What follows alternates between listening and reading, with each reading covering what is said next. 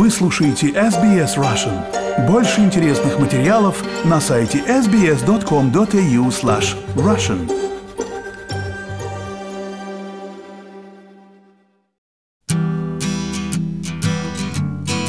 Рубрика «Историческое путешествие».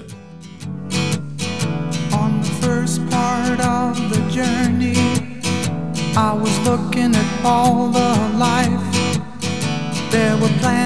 Уже почти два века вся Австралия и любители скачек во всем мире, затаив дыхание, следят за самым знаменитым ежегодным забегом, который, согласно своему девизу, останавливает нацию. Но жизнь вносит свои коррективы, и только что было окончательно решено, что из-за коронавируса в этом году весь мельбурнский весенний карнавал скачек беспрецедентно проходит в режиме удаленки, то есть без зрителей на трибунах.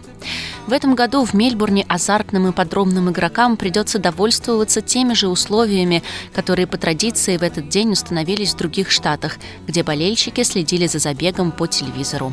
А делать ставки всем придется только онлайн. Но выходной день по случаю мельбурнского дерби в Виктории, конечно, никто не отменял. А мы в преддверии большого забега давайте обратимся в прошлое, хранящее немало тайн и легенд, рассказывает Екатерина Данова.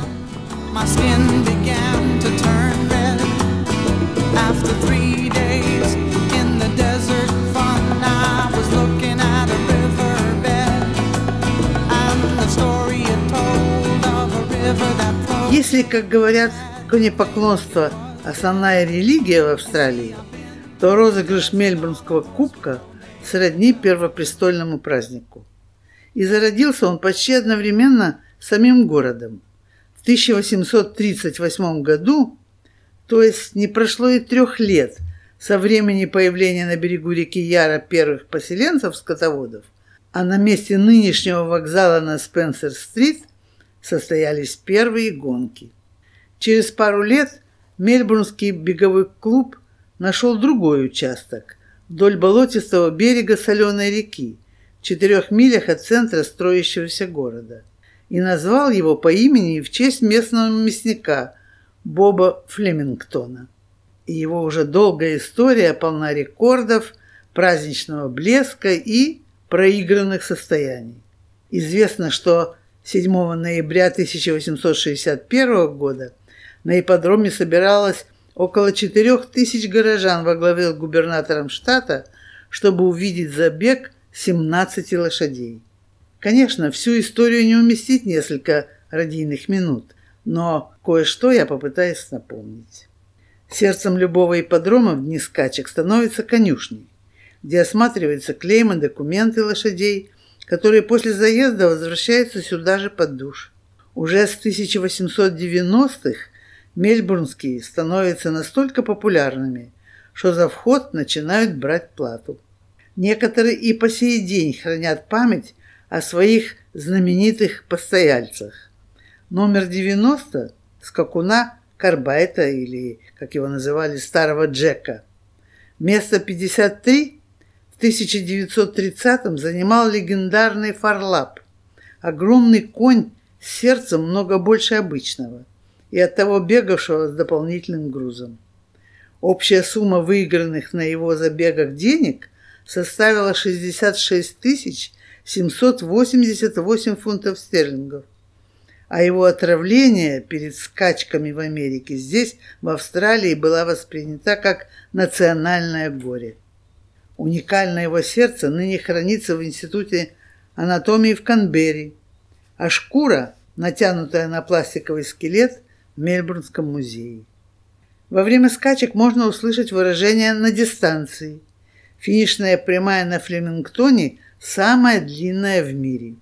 Оказывается, Австралия – одна из немногих стран, где на ипподром разрешается приходить букмекерам. Поначалу они бродили по ипподрому, призывая делать ставки. Но если кто-то из них вовремя не платил выигрыш, то легко мог оказаться в реке. В 1931 году на Флемингтоне была установлена первая тотализаторская машина, а 30 лет спустя в Мельбурне открылся легальный тотализатор за пределами ипподрома. Два обстоятельства имеют отношение к женской части любителей лошадиных забегов. В 1885 году группа дам заявила, что в первый день праздника в толчее могут испортить наряды. И с тех пор введен специальный день высокой моды, особенно женских шляпок. Долго держалась и так называемая «белая линия», указывающая, куда женщинам на ипподроме входить было нельзя – в бары, букмекерам, даже в стойло к собственной лошади. И лишь в 1980-х по требованию либористского правительства женщины стали равноправными членами клуба. А в 2001 впервые была награждена женщина-тренер, а не ее муж. Выражение «великие лошади» в Австралии удивить никого не может. Первой великой стала Ача, как поговаривали не на корабле, а своим ходом прибывшей из Сиднея, жакеем на которой был абориген Джеймс Кац. Кубков еще не было, и он был награжден золотыми часами и 170 фунтами стерлингов. К слову, первый кубок был изготовлен в Англии 1865 году с двумя ручками и украшен всадником на лошади. На первом, сделанном в Австралии, Виктории, выгравированы трибуны с людьми и бегущие на дистанции лошади. Теперешняя форма кубка с тремя ручками введена в 1919 году и за всю историю делается лишь двумя ювелирными фирмами. Копии возятся по миру, а кубок с именем победившей лошади становится собственностью ее хозяина. А с 1973 года его миниатюрные копии стали получать жокей и тренер.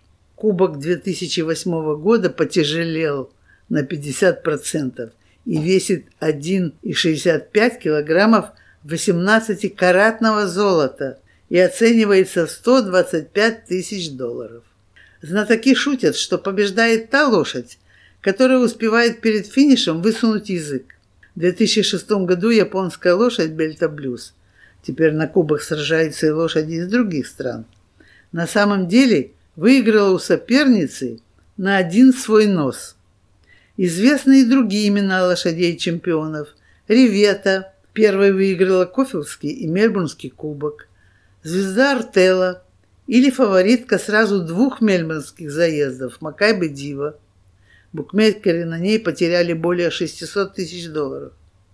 В прошлом, 2019 году, очередной победой закончила свою блестящую карьеру суперзвезда кобыла Винкс. Есть сведения, что некоторые из этих австралийских скакунов ведут свою родословную от знаменитых арабских лошадей, которых разводили в России, в Ставропольском крае на конном заводе, основанном в 1889 году графом Строгановым. И белоснежный конь-символ, на котором маршал Жуков принимал парад Победы на Красной площади в Москве в 1945 году, тоже из их числа.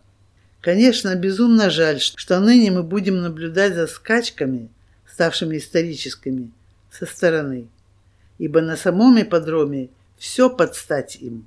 Если шампанское, то рекой, если цветы, то 12 тысяч кустов роз и все золотые. Но история всегда имеет продолжение.